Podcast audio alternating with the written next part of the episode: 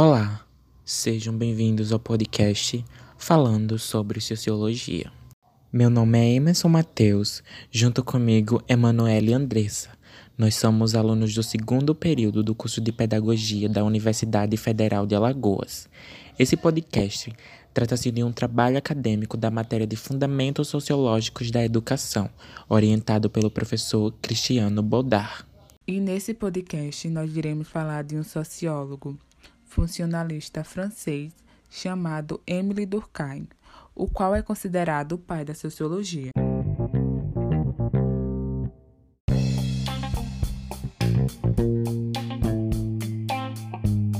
Como Emanuele falou, nesse podcast vamos falar sobre o sociólogo Émile Durkheim. Quem foi Émile Durkheim? Durkheim foi um dos principais sociólogos e um dos fundadores da sociologia. Foi um sociólogo funcionalista. Nasceu em 15 de abril de 1858 em Epinal. Estudou em uma das grandes universidades de Paris. Estudou na Escola Normal Superior de Paris e morreu em 15 de novembro de 1917 em Paris.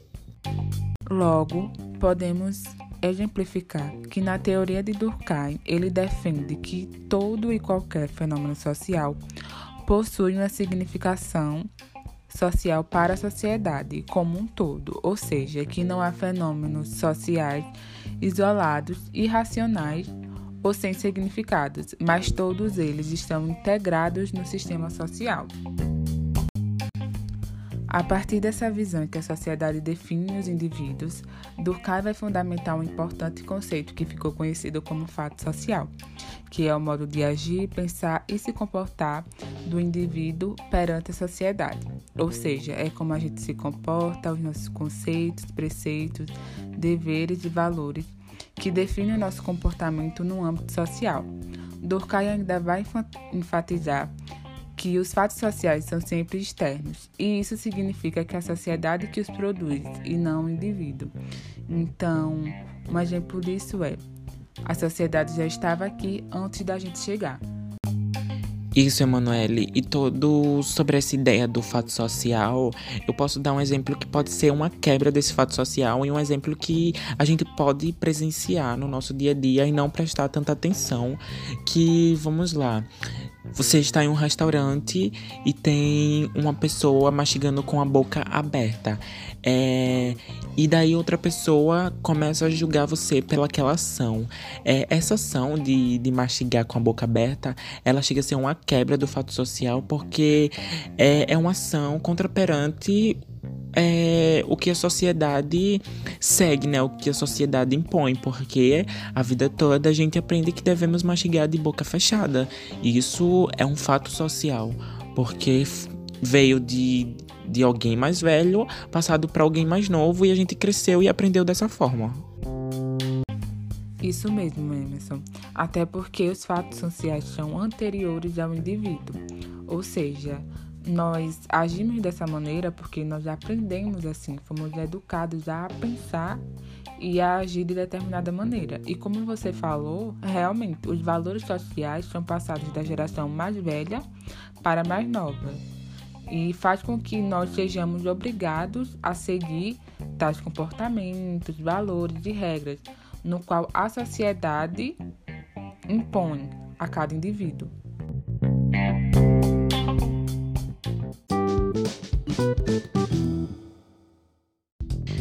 Essa teoria do fato social, ela também está muito ligada à teoria da consciência coletiva. O que é a consciência coletiva? A consciência coletiva é o conhecimento comum da sociedade, que faz com que os indivíduos pensem e ajam de modos semelhantes. Isso mesmo, Emerson. Então, a consciência coletiva é basicamente os comportamentos que são bem aceitos pela sociedade, digamos assim. Um exemplo disso é ir à escola, respeitar as leis, respeitar as pessoas. Então, a consciência coletiva é como nós nos comportamos perante a sociedade.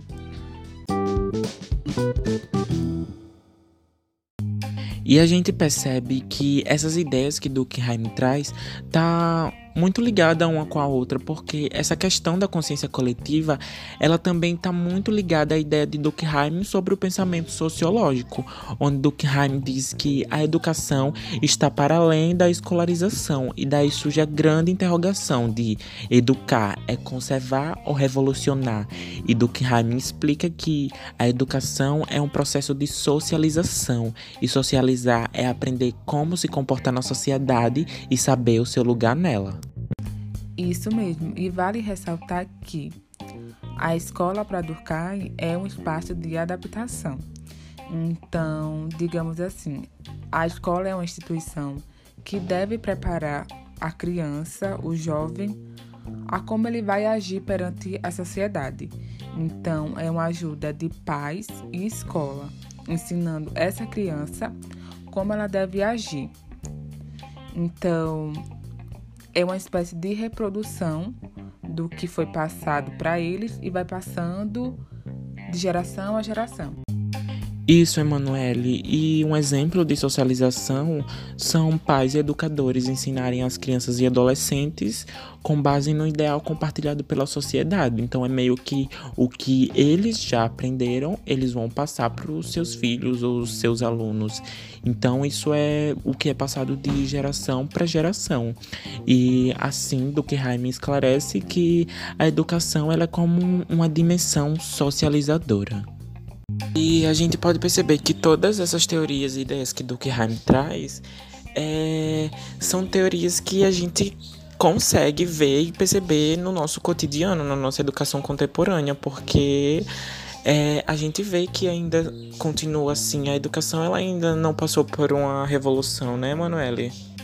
Isso mesmo, Emerson. Então, vale ressaltar que Durkheim tem esse pensamento da educação no século XX.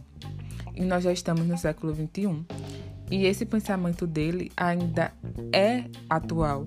Então, essa questão da escola ser um, um, uma instituição de adaptação continua sendo é um local de adaptação, socialização e uma questão que é a reprodução, né? Então, é o que a geração mais velha para mais nova. Isso é nítido ainda na nossa atualidade. Então, o pensamento que mais se encaixa na realidade educacional que nós temos hoje em dia é a de Durkheim.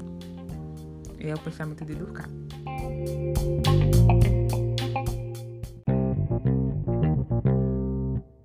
Diante disso, nós iremos finalizar o nosso podcast falando sobre sociologia, no qual abordamos o sociólogo francês Emile Durkheim em específico os seus pensamentos na área da educação e esperamos que todos tenham tido uma boa compreensão.